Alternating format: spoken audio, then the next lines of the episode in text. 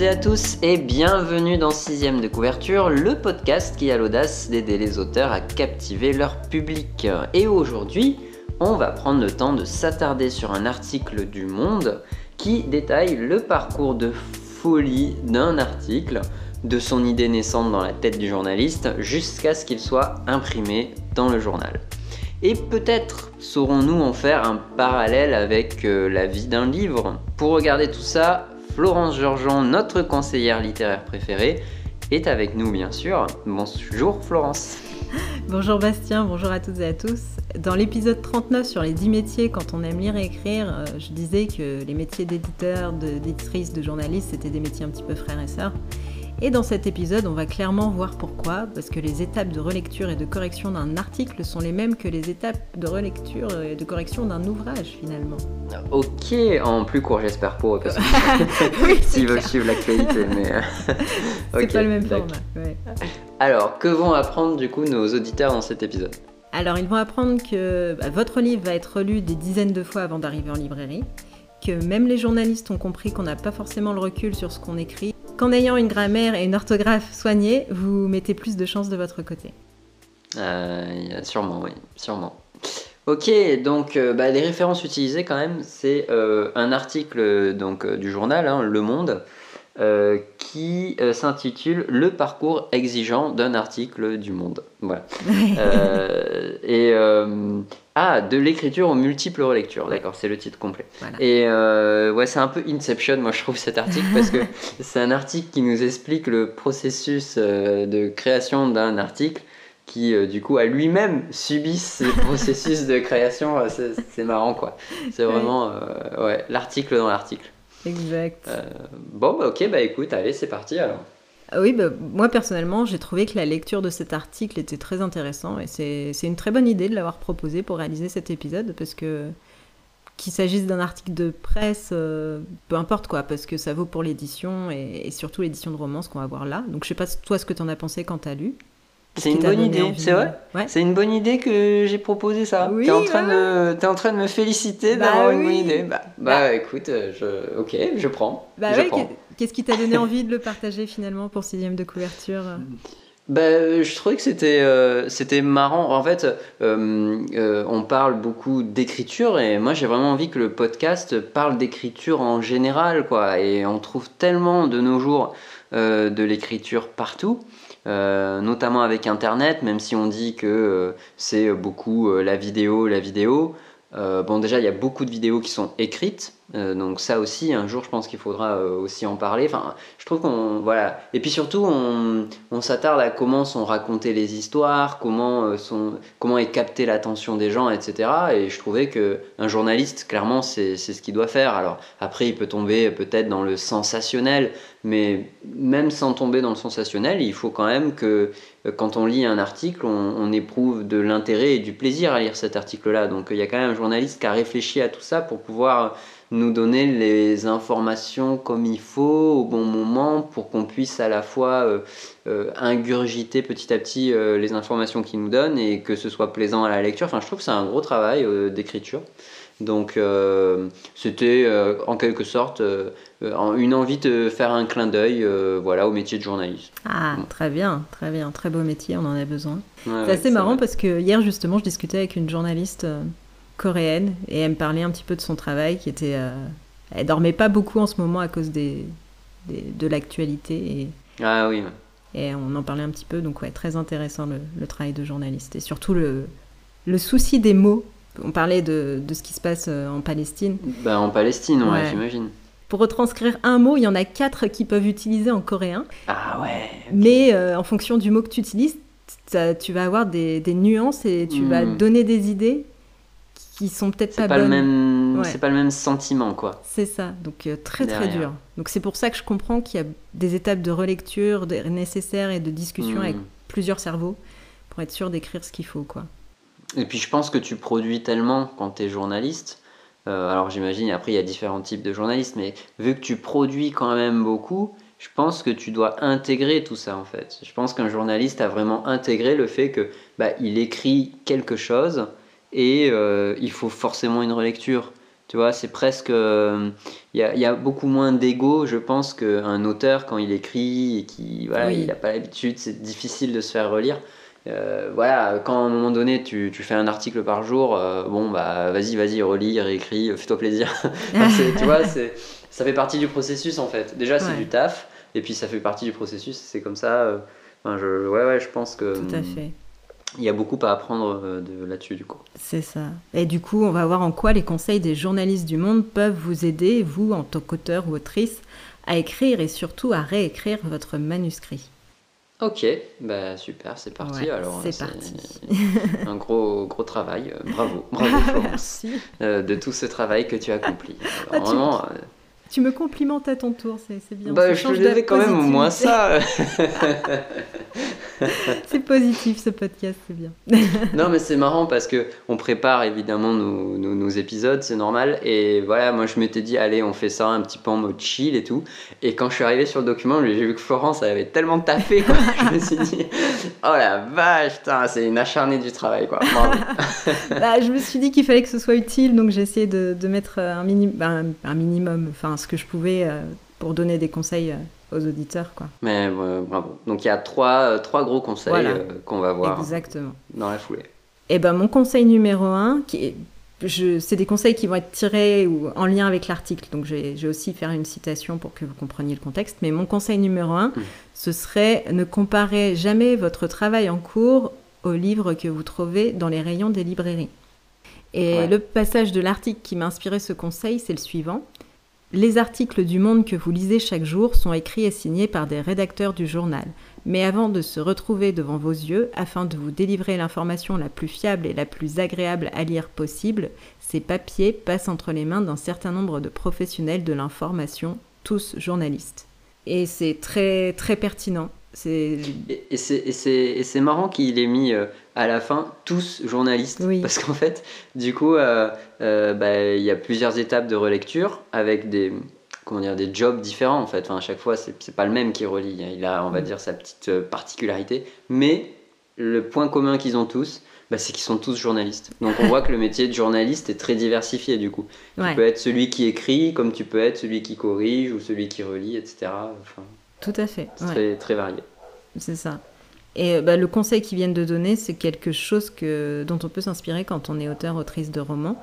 Parce que ça arrive euh, qu'on se décourage en se disant que ce qu'on est en train d'écrire, c'est pas suffisamment bien. Parce qu'on va toujours mm. se comparer à notre auteur préféré, à un livre euh, qu'on vient de lire, qu'on vient d'acheter, au livre qu'on trouve en librairie. Mais il faut garder à l'esprit que ces livres-là, ces livres euh, publiés, ces livres euh, en librairie, ils sont passés entre les mains de beaucoup de professionnels de l'édition. Donc le roman, il a hmm. été lu, relu, re-relu avant d'être corrigé. Et la version finale est donc différente du premier jet que vous êtes en train d'écrire. Et, hmm. et, elle sera aussi différente du manuscrit que vous allez soumettre à la maison d'édition si vous faites la démarche d'envoyer votre manuscrit aux maisons d'édition entre ce que, ce que la maison d'édition va retenir et le manuscrit qui va hmm. sortir, il va y avoir euh, des modifications. Mais ouais, c'est sûr. Ouais. Bah, moi, c'est un conseil qui, qui, me parle beaucoup puisque j'en suis à ma phase de réécriture qui avance euh, doucement, hein, vraiment doucement, mais qui avance. Mais ah, qui avance. Ça. Euh, ouais, ouais. Et, mais effectivement, c'est là que je vois en fait, j'ai plus de doutes maintenant euh, que je n'en avais euh, lors de, de l'écriture du, du, manuscrit, quoi, du premier jet. Parce que j'étais vraiment dans mon histoire, dans la construction de mes personnages, dans la construction de, de, de, de, mes péripéties, etc. Euh, j'étais, là-dedans en fait. Et le fond, quelque part. Et maintenant que le fond est quand même à peu près stable, j'attaque vraiment la forme en me disant quel style je vais donner à, à mon conte en fait? Qu'est-ce qui et j'ai envie que ça me représente, tu vois? J'ai envie que euh, ça représente quand même un certain travail puisque j'y passe du temps et donc voilà. Donc je déjà je veux en être fier à la fin. Donc euh, je veux que ça me ressemble. Euh, et pour moi, pour que ça me ressemble, c'est pas quelque chose qui sort d'un coup au talent, tu vois. Pour moi, quelque chose qui me ressemble, c'est quelque chose que j'aime, que j'ai trouvé ailleurs, qui m'a qui m'a saisi, tu vois, en termes d'émotion. C'est-à-dire vraiment, je j'ai senti voilà moi j'adore avoir deux, deux ou trois quelques phrases poétiques tu vois. J'aimerais pas euh, un conte où euh, tout est en phrases poétiques ça me saoulerait. Par contre des, des, fois quand je regarde des films ou quand je lis des livres et des fois il y a une sorte de, de punchline quoi. Enfin tu vois je sais pas comment le dire quoi. C'est une sorte de tu te dis waouh ça c'est une citation quoi. enfin tu vois ça je le prends je le sors c'est une citation. Et eh ben ça j'aime. Vraiment moi ça me fait vibrer dans les dans les films et dans les livres. Donc je veux qu'il y ait ça dans mon conte tu vois et, je sais que je le sortirai pas au talent. Je sais que je le sortirai en travaillant, en réfléchissant, en essayant de reformuler plein de fois, ou en, essayant de prendre un concept et de me dire, alors, enfin, ouais, c'est ça, euh, comment je peux le dire de telle et telle manière, qu'est-ce que je peux euh, créer comme image pour dire la même chose, mais du coup, ce sera plus poétique, ce sera une image, et ça. Enfin, c'est un, un, gros travail. Et, et, du coup, c'est là que le doute arrive, quoi. Parce que des, fois, euh, je suis là en mode oh là là, mais là, ah ça y est, là j'ai réécrit mon chapitre. ben, j'ai trouvé aucun passage où éventuellement je pouvais mettre un truc comme ça, tu vois. Et je me dis merde, comment je vais Enfin, c'est là que je trouve que les doutes arrivent. Donc euh, je m'y attendais pas. Je m'y attendais pas. Euh, mais en même temps, bah, euh, rien, enfin, rien de presse. En vrai, je suis pas pressé de sortir. je suis par contre pressé d'avancer. Mais je suis pas forcément pressé de sortir, donc je me fous pas la pression. Du coup, je me dis, bah, j'ai envie de bien faire. Quoi. J'ai envie de faire de la qualité, j'ai envie de bien faire. Et, et c'est là que je vois que ça va être un travail long et difficile, mais ça reste un travail plaisant, malgré le, fait qu'il soit, difficile, parce qu'il me fait beaucoup réfléchir. C'est un travail plaisant parce que je sais qu'à la fin, c'est ce qui va faire que je serai fier ou pas du, du livre. Tu vois. Ah, ouais, je vois. Un travail clé, quoi. Ok, bah ouais, non, mais ça se comprend. Ça se comprend. Oui, donc il vaut mieux pas que je sois euh, rédacteur d'articles parce que sinon, il serait là en mode euh, bon, euh, il est 18h pour traiter l'actualité de 9h, c'est compliqué là, Bastien. ah, pardon, mais ah, il y a une phrase vraiment qui me va pas. non, non, ouais, c'est sûr. À prendre en compte. ouais, c'est ça. Et bah, petit disclaimer tout de suite, enfin c'est pas un disclaimer, c'est une petite voilà, parenthèse pour vous rappeler quand même que sixième de, de couverture, c'est aussi une chaîne YouTube qui va, euh, revivre là très bientôt. Euh, plus l'hiver arrive, plus euh, la chaîne va, va, reprendre un peu de vigueur. Donc la chaîne YouTube, bah, c'est le même nom, sixième de couverture. Et il y a aussi un Instagram qui s'appelle Florence-Georgeon. Et pour nous encourager, vous pouvez noter 5 étoiles ce podcast sur la plateforme de votre choix. N'hésitez pas également à partager cet épisode à l'une de vos connaissances si vous estimez que nos conseils peuvent l'aider. Oui, tant qu'à faire, autant aider quelqu'un. Et si vous voulez nous aider, nous, bah, c'est au travers du nombre d'abonnés en fait que nous pouvons voir si vous appréciez le podcast. Donc si vous aimez, ben, abonnez-vous tout simplement. On publie tous les 15 jours. Et eh ben voilà, c'est bien cette petite réclame en milieu d'épisode ça. Ouais, voilà, ça change. ça change, voilà. Bah, on reprend tout de suite, euh, on continue avec nos conseils. Conseil numéro 2, ce serait faites-vous relire par des bêta-lecteurs ou par un conseiller, une conseillère littéraire, peu importe. Faites-vous relire. Et l'extrait qui m'a fait penser à ce conseil, c'est le suivant. Une fois rédigé, l'article est envoyé par son auteur au chef de service qui l'a commandé. Ce responsable ou son adjoint le relira et, le cas échéant, amendera ou bien demandera des modifications, des précisions reprendra certaines tournures de façon à ce que le papier corresponde bien à l'angle défini en amont avec le rédacteur ou la rédactrice. Ouais, ouais, euh, moi, la réécriture, c'est quelque chose qui m'a euh, traumatisé. Ah, à ce moment-là. en vrai, quand j'ai vu l'article sera envoyé euh, au chef de service, tu vois, pour, pour relecture et écriture, là, tout de suite, je me suis dit, oh, mon Dieu, si t'es journaliste et que t'as un chef de service qui s'amuse à modifier tes virgules, alors là, mon gars, t'es mal, quoi, parce que là, tu perds du temps. Et alors moi, moi, je dois dire que dans mon job actuellement, je suis très bien servi, j'ai pas de problème. Je trouve que justement la, réécriture, euh, euh, que ce soit mon chef ou mon directeur, la réécriture des notes, elle est constructive, tu vois. Euh, mm. et respectueuse du coup je trouve mais les, les, chefs qui s'amusent à changer la virgule ou à reformuler une phrase des trucs comme ça moi j'aime pas en fait je trouve ça très irrespectueux quoi parce que t'as as ta façon de t'exprimer t'as ta façon de parler alors si elle convient pas dans ce cas il faut que tu montes en compétence tu vois là-dessus et c'est pas euh, parce que derrière toi on réécrit que tu vas monter en compétence, tu vois. C'est c'est plus profond que ça. Il faut que la personne elle t'accompagne en te disant voilà, là on va reformuler parce que ceci, parce que cela. Enfin, tu vois, il y a des arguments quoi. Si c'est juste un, un, instinct de ouais, ça je vais plutôt écrire comme ça, non, non, c'est pas respectueux, je trouve, du, du travail qui a été fait. tu vois voilà. Je vois. C'était mon petit coup de gueule. Euh, voilà. Mais bon, j'espère que, ça marche pas comme ça au journal Le Monde et que euh, les réécritures sont constructives. Alors, c'est vrai, bah, je, suis assez d'accord. Euh, je peux comprendre quand c'est pas justifié, que c'est un petit peu agaçant. Mais quand même, pour ma défense, parce que je fais partie des gens qui bougent les virgules, ça m'arrive de faire des changements de virgule dans mon travail. Bah, bah, justement, je viens de corriger un manuscrit où j'en ai fait quelques-unes. Tout ça pour dire qu'en fonction de l'endroit où tu places ta virgule, ça peut changer le sens de ta phrase et l'accord de certains mots. Donc, euh, faut quand même, euh, voilà. Et j'avais un petit exemple, euh, des petits exemples de, placement de virgule pour illustrer mon propos. Le fameux on va manger les enfants ou alors mhm. on va manger les enfants. T'as pas le même sens.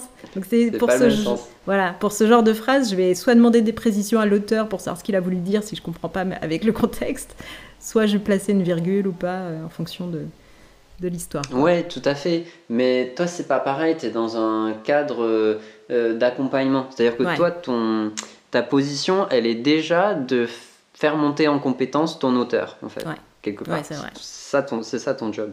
Alors que bah, le job de certains chefs, parfois, c'est pas forcément ça, tu vois.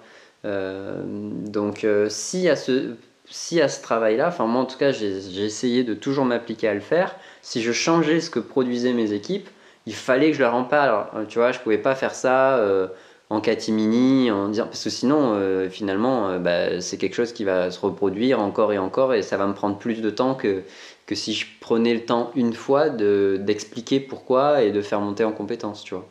Ouais, bah oui, oui, c'est vrai, vrai. Toi, c'est pas pareil. Toi, c'est vraiment ton cadre, c'est c'est justement de, de, bah, de montrer, enfin de montrer à l'auteur comment il faut faire et, et, pourquoi il faut le faire. Donc, exact. Exact, exact. Donc, tu as le droit. Tu as le droit de mettre des virgules, euh, Ça marche, voilà. Bon, bah, je m'arrêterai là avec l'exemple. ok. Pour reprendre, euh, vous envoyez votre manuscrit à l'éditeur et il vous fait signer un contrat d'édition. C'est le cas, c'est vraiment génial. Donc euh, mhm. vous allez avoir un éditeur ou une éditrice qui va relire le texte, vous faire des retours comme indiqué, exactement comme indiqué dans l'article pour le journalisme, et qui va vous demander de réécrire certains passages. Cependant, même si vous n'avez pas affaire à cette étape d'édition, ce serait bien de le faire pour vous. Euh, c'est-à-dire d'essayer de, récolter des, retours et des avis extérieurs avant même de faire euh, ce travail de soumission en maison d'édition. Hmm. Parce que vous, ça va vous apporter euh, forcément du recul. Parce que quand on est notre auteur, on n'en a pas forcément sur son travail. On sait, pour nous, tout est évident. On sait que ça fonctionne parce que c'est nous qui l'avons écrit, mais, mais la personne qui, une personne qui va le lire va peut-être pas comprendre alors que pour nous, hmm. c'est évident. Ouais, absolument. Ouais, donc, euh, donc euh, ne pas hésiter à trouver des personnes qui vont pouvoir vous, vous relire et vous faire partager des passages qu'ils n'ont pas trouvé compréhensibles ou des tournures euh, qu'ils n'ont pas trouvé claires. Peut-être que certaines scènes ne fonctionnaient pas pour eux ou qu'ils ont eu du mal à voir l'intérêt de tel ou tel personnage ou de tel ou tel dialogue. C'est super important. Faites, faites comme le monde là-dessus. ouais, ouais, ouais c'est vrai. Et, euh, et aussi, tout ça pour dire que même si vous cherchez un bêta-lecteur, euh, etc., la maison d'édition va aussi avoir son regard professionnel et va vous faire d'autres tours encore. Donc, faut pas être frustré de d'écrire et de réécrire plein de fois parce que bah, c'est le processus Ça n'en finit jamais. bah oui, hein. jusqu'à ce que ce soit publié. Euh, ça n'en finit jamais.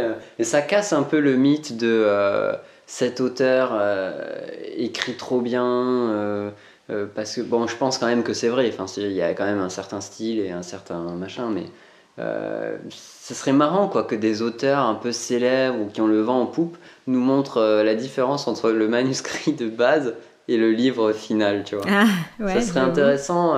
et puis, je pense que, tu vois, alors après, je pense que pour le coup, un auteur, il doit quand même monter en compétence aussi là-dessus, quoi. C'est-à-dire que quelqu'un qui fait des tomes, par exemple, au bout du, du 14e tome, doit quand même avoir l'habitude de ce que va lui demander son éditeur, quoi.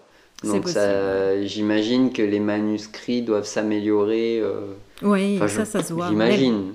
Même, ouais, même sur un seul manuscrit, entre le début et la fin, il y a une amélioration du style souvent. C'est pour ça qu'il faut souvent reprendre pour harmoniser le style. Ça, c'est, je veux, je veux bien le croire. Et pour avoir entamé la réécriture, j'ai réécrit écrit le prologue et le premier chapitre. Et enfin, bien bientôt la fin du premier chapitre. Et je me dis, ah, mais je vais forcément y revenir dessus. Parce qu'en plus, c'est en fait, s'il y a un chapitre à pas rater, c'est celui-là, quoi, en plus. Enfin, tu te dis, voilà, si, je foire le chapitre 1 et que tous les autres chapitres sont géniaux, bah, ils seront pas lus, quoi. Donc, euh, vraiment, s'il y en a un à pas rater, c'est ce chapitre 1, quoi. Donc, euh, je pense qu'effectivement, il y aura beaucoup, beaucoup, beaucoup de réécriture. Et ça m'a soulagé aussi, quand même. Euh, voilà, ça m'a permis de, de, me dire bon allez, allez lâche l'affaire, continue ta réécriture. De toute façon, tu y reviendras dessus parce que bah, c'est loin d'être terminé quoi. Mais euh, je comprends que pour un auteur, c'est difficile de, de, faire confiance euh, et que ce soit un conseiller ou un éditeur euh, dans, dans, les remarques en fait. Qui, enfin voilà, on le sait, un auteur il a du mal à se faire relire et à accepter les critiques. Et je pense qu'en fait, je pense qu'il y a deux choses qui atténuent un peu ce sentiment de frustration. Je parle vraiment là de, de constat empirique et d'expérience, hein, donc ça vaut ce que ça vaut, mais je trouve que la première c'est la diplomatie déjà, de la part de l'éditeur et, euh, ou de la part d'un conseiller. Et ça, c'est une chose que tu as remarquablement bien comprise dans ton accompagnement.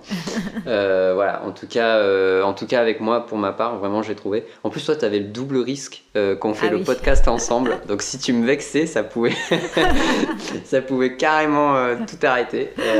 Et voilà, et au contraire, même des fois, je t'avoue, je ça m'a fait sourire parce que je me suis dit oh, elle prend vraiment des pincettes pour me dire un truc alors que mais ça c'est peut-être mon c'est mon côté manager aussi où, des fois moi aussi j'ai eu à faire des remarques à des gens sur la façon de travailler etc et et t'enrobes tu vois enfin tu ouais, bien et, sûr. Et, et, je, et, je, trouvais même si je l'ai vu à certains moments je trouvais très délicat en fait tu vois de, ah, de l'avoir fait quand même c'est à dire que c'est pas parce que tu le remarques que du coup tu le prends mal. Moi au contraire, je, l'ai parfois remarqué et je me suis dit, bah, c'est délicat de sa part, tu vois, ça m'a fait même plaisir ah. de, de, voir qu'il y avait, euh, qu'il y avait ce soin-là euh, à, apporter à la diplomatie. Donc euh, bon après je suis en train de vendre ton accompagnement du coup, ah, mais je suis pas payé. Sachez que Florence ne me paye pas. je ne suis pas sponsorisé par Florence. Euh, et, je dirais que la, deuxième raison euh, qui permet un peu d'atténuer cette, cette, frustration, c'est, je pense, le rapport de l'auteur à ses propres compétences d'écriture. Parce que j'ai beau le, tourner en rond et retourner en rond, ça reste en fait quelque part quelque chose très attaché à l'ego et à la confiance, la confiance en soi, mais surtout la, confiance en sa capacité d'écrire. Euh, et d'écrire des choses belles et d'écrire des choses cohérentes, etc. Et hum, forcément, euh, plus un auteur se fera confiance, plus il sera ouvert aux critiques. Euh, donc pour ça, je pense qu'il faut partager le plus tôt possible. Franchement, c'est une très mauvaise idée d'écrire dans son coin. Moi, je vous recommande de vous frotter le plus tôt possible aux critiques. Alors, attention aux bêta lecteurs. Moi, je reste quand même très prudent là-dessus parce que des fois, c'est un peu trash et bon, je sais pas si c'est la meilleure façon de commencer. Si vous avez quelqu'un de confiance, déjà peut-être commencer par là. Mais hum, en tout cas, c'est vraiment, je pense qu'il faut le faire dans la perspective de vous dire, c'est pour m'améliorer, quoi. C'est pour m'améliorer, parce que c'est en forgeant qu'on devient forgeron. ça, c'est voilà. Donc, hum, je pense que voilà, pour apprendre, il faut ce, ce, sentiment de frustration, il va forcément arriver. Euh, même si on se dit je suis détaché et tout, il va forcément arriver. Donc euh, je trouve que c'est intéressant de le connaître le plus tôt possible pour justement apprendre à le, à le contrôler, apprendre à le mesurer, à euh, faire preuve de résilience, quoi, on appelle. C'est-à-dire réussir à rebondir derrière, dire ah oui, là il me dit ça, mais peut-être que voilà c'est son point de vue. Est-ce que peut-être d'autres personnes penseraient pareil ou pas? Mais voilà, quand on vous annonce euh, cash, euh, j'ai pas compris ce que tu veux dire là, ou moi j'aime pas quand il y a ceci ou cela, ou quand il y a trop de descriptions par exemple, ou hmm, ah ouais c'est sympa, ouais, hmm, c'est mignon. Ah. Quoi C'est tout ce que tu as à dire hein. Tu sens le truc de ah ouais. ah ouais, celui-là euh, celui-là il fait mal mais bon bah en fait c'est bah, ça aussi je pense que quand on veut progresser il faut savoir transformer ce qui va pas en opportunité d'évoluer.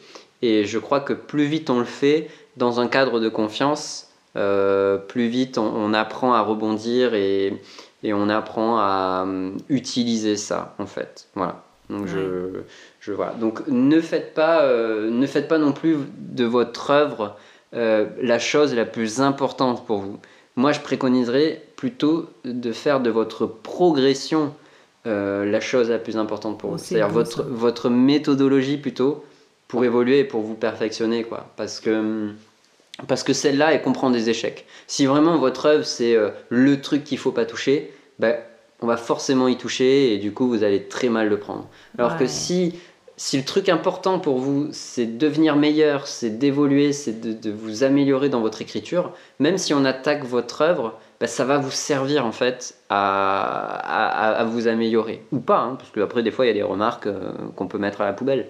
Mais voilà, enfin, moi le conseil que j'aurais à donner pour euh, commencer euh, quand on n'a pas trop confiance, et qu'il faut quand même plonger dans ce monde-là de bah, je, fais, relire, bah, c'est de, de plutôt miser sur votre capacité à vous améliorer plutôt que votre œuvre finie. Quoi. Voilà, c'est le petit conseil.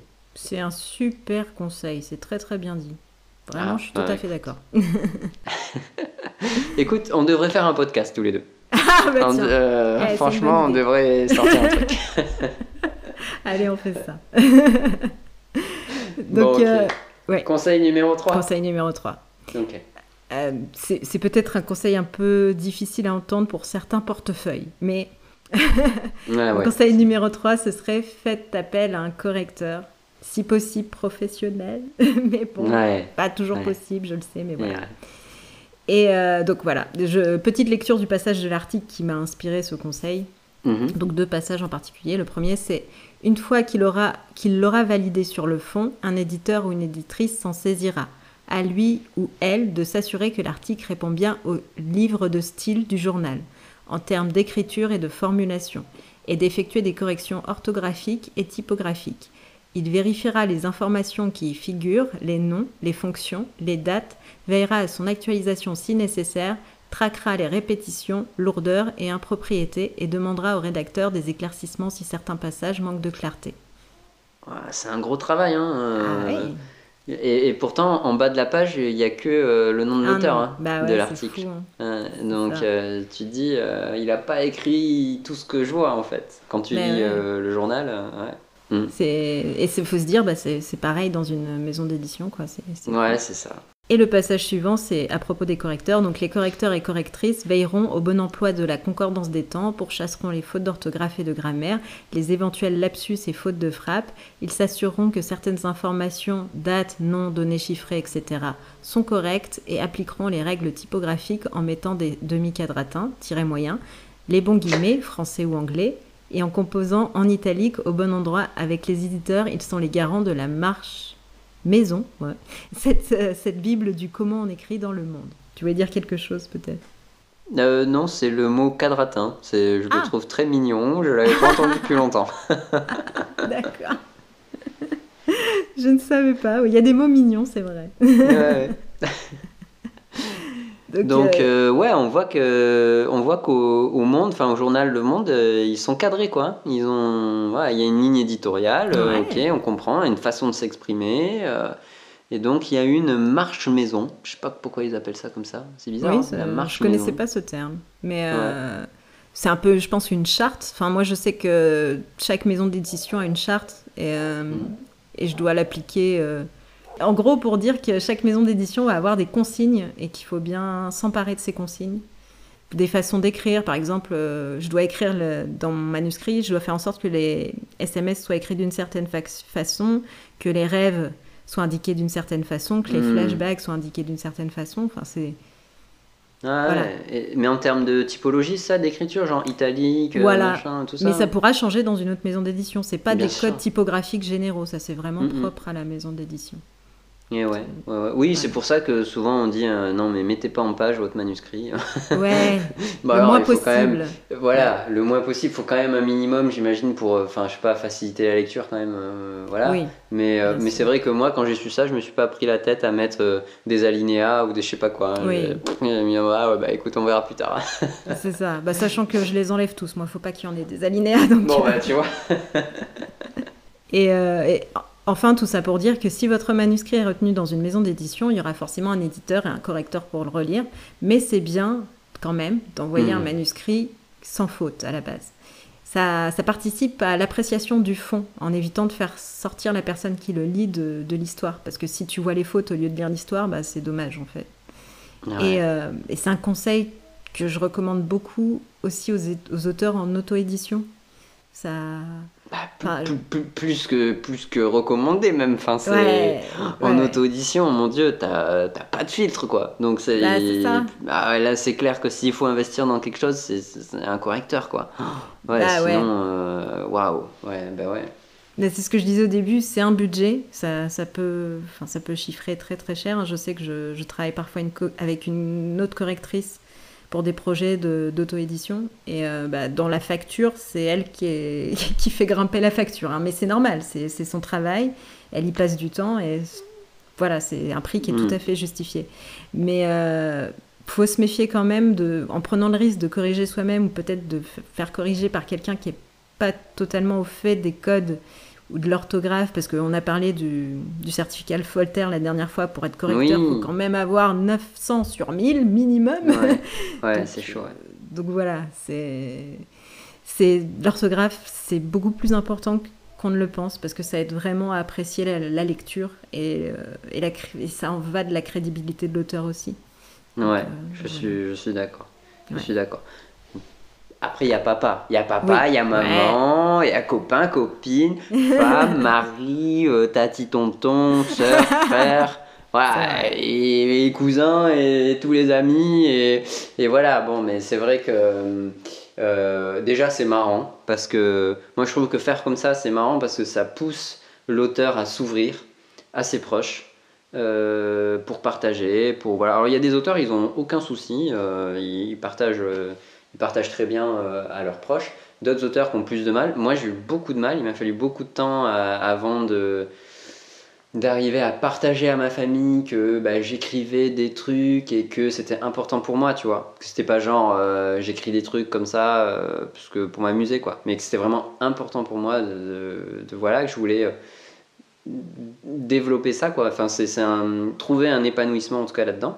Donc euh, voilà, moi je sais que j'ai eu du mal, euh, voilà, mais aujourd'hui euh, je suis content qu'ils l'aient compris, je suis content de pouvoir leur partager des trucs, etc. Donc je trouve bien de dire allez, je vais faire relire pour, pour correction. Ça peut même être un peu l'excuse de comme ça je fais lire un peu ce que j'écris oui. pour dire voilà, tu peux pas corriger les fautes d'orthographe et tout. Je me suis rendu compte du coup que j'en faisais plein. Ah, bah, mais, normal. mais ouais, en fait, je m'en suis rendu compte parce que en fait, tu vois, au boulot, j'en fais moins quand même. Mais je pense que là, bon, là déjà, déjà, c'est pas le même volume. Et puis, euh, t'as tellement de choses à penser. Enfin, en fait, dans, quand t'écris, t'as tellement de choses à penser. T'as une, t'as aussi un truc que j'ai pas forcément dans le travail, tu vois. Euh, c'est euh, une histoire de rythme.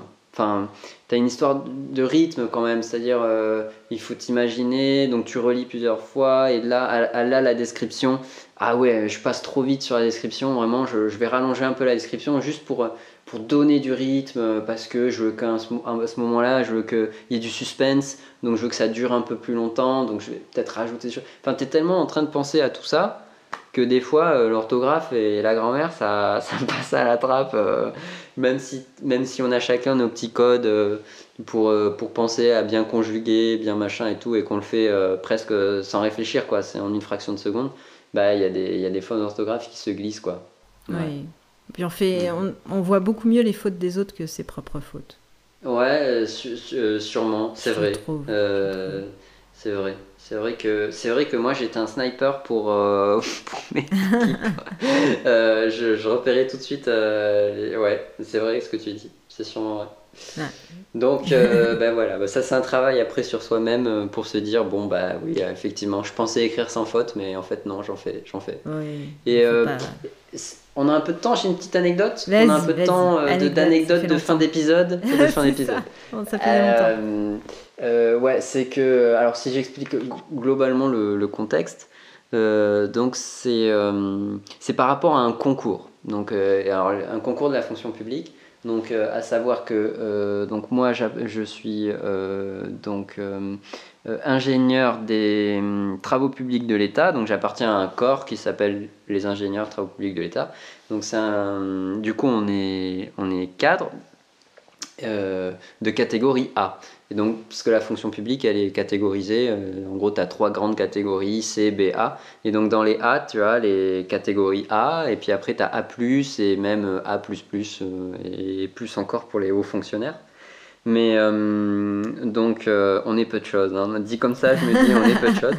Et, et donc, bon, quand même, enfin enfin je sais pas, as quand même, donc c'est bac plus 5, donc quand même tu te dis, bon, il y, a un certain niveau, voilà, ils sont cadres, euh, tout ça. Et donc, y a, moi j'avais regardé, euh, il y a un concours euh, qui permet de rejoindre donc les ponts et chaussées, qu'on appelle maintenant ponts, eau et forêt. Ils se sont un peu renouvelés parce que les chaussées ont plus trop le vent en poupe en ce moment. donc euh, voilà, ils se sont réorientés, c'est normal, ils se sont adaptés. Mais euh, voilà, donc ça reste. Euh, et donc eux forment des ingénieurs aussi, bac plus 5 aussi, mais qui sortent avec un. un ils sortent A. Donc voilà, c'est un niveau, un niveau supérieur. Et donc, donc il y a des passerelles quand même. Enfin, il y a des concours qui permettent à quelqu'un comme moi, par exemple, qui, qui suis ITPE, je peux passer un concours en interne pour intégrer cette école pendant, euh, je crois, euh, entre 6 mois et un an, je crois, euh, ou quelque chose comme ça, pour voilà, sortir à plus. ça m'éviterait d'attendre, par exemple, bah, en fait, ça peut être entre 10 et 30 ans, en fait, ça dépend. Ah ouais? Ouais, ça dépend la carrière que tu as. Si tu saisis l'opportunité à tel ou tel moment. Enfin, il faut savoir que quand tu veux obtenir ta promotion, il y a aussi un, bien souvent ça s'accompagne d'un déplacement géographique. Euh, donc si c'est pas le moment dans ta vie, euh, etc. Ben voilà, c'est pas le moment. Euh, et puis tu peux avoir très bien un moment dans ta vie où tu te dis bah moi cadre A, je suis bien comme ça, j'ai des fonctions qui me vont bien, qui me correspondent. Et puis peut-être au bout de 20-30 ans dire bon là maintenant j'aimerais bien évoluer, mais mais c'est pas forcément le souhait de tout le monde et de chacun d'évoluer vite.